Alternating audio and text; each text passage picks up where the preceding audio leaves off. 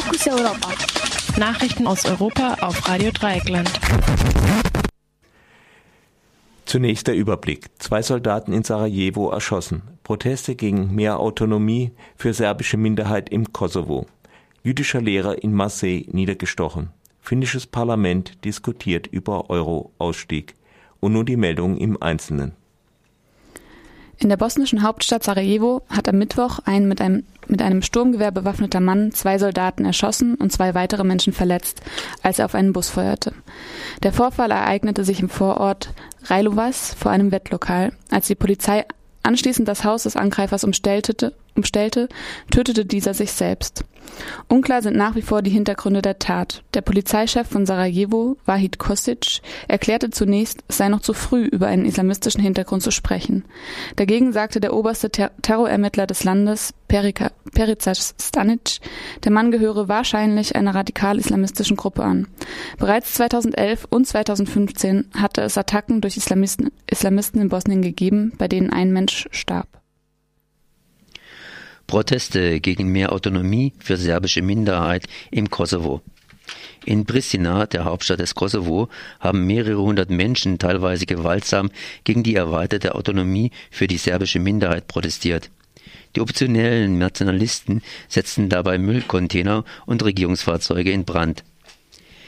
Die Polizei ging mit Tränengas und Panzerfahrzeugen gegen die Demonstranten vor. Die Proteste gegen das von der EU vermittelte Abkommen zwischen Serbien und Kosovo halten bereits seit einigen Tagen an.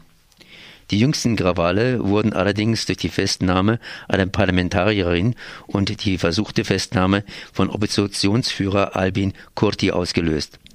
Beide hatten Anfang der Woche Mitglieder des Parlaments und der Regierungsfraktion mit Tränengas angegriffen.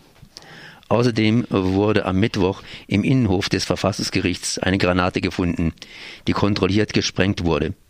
Das Gericht prüft derzeit das Autonomiegesetz. Jüdischer Lehrer in Marseille niedergestochen. Lage in Frankreich bleibt angespannt. Auch nach dem Einsatz in Saint-Denis mit zwei Toten am Dienstag bleibt die Lage in Frankreich weiter angespannt. In Marseille wurde ein jüdischer Lehrer mit einem Messer attackiert und an Armen und Beinen verletzt. Die Täter flüchteten auf einem Motor Motorroller. Ebenfalls in Marseille gab es auch einen Angriff auf eine junge Frau, die ein Kopftuch trug. Nach ihren Angaben warf ihr der Angreifer vor, eine Terroristin zu sein und versetzte ihr einen Faustschlag. Unterdessen hat die französische Regierung Kundgebungen anlässlich des UN-Klimagipfels in Paris verboten. Die für den 29. November und 12. Dezember geplanten Demonstrationen dürften nicht stattfinden. Zum Klimagipfel vom 30. November bis 11. Dezember werden Dutzende Staats- und Regierungschefs erwartet. Am heutigen Donnerstag soll die Nationalversammlung außerdem über eine dreimonatige Verlängerung des Ausnahmezustands abstimmen.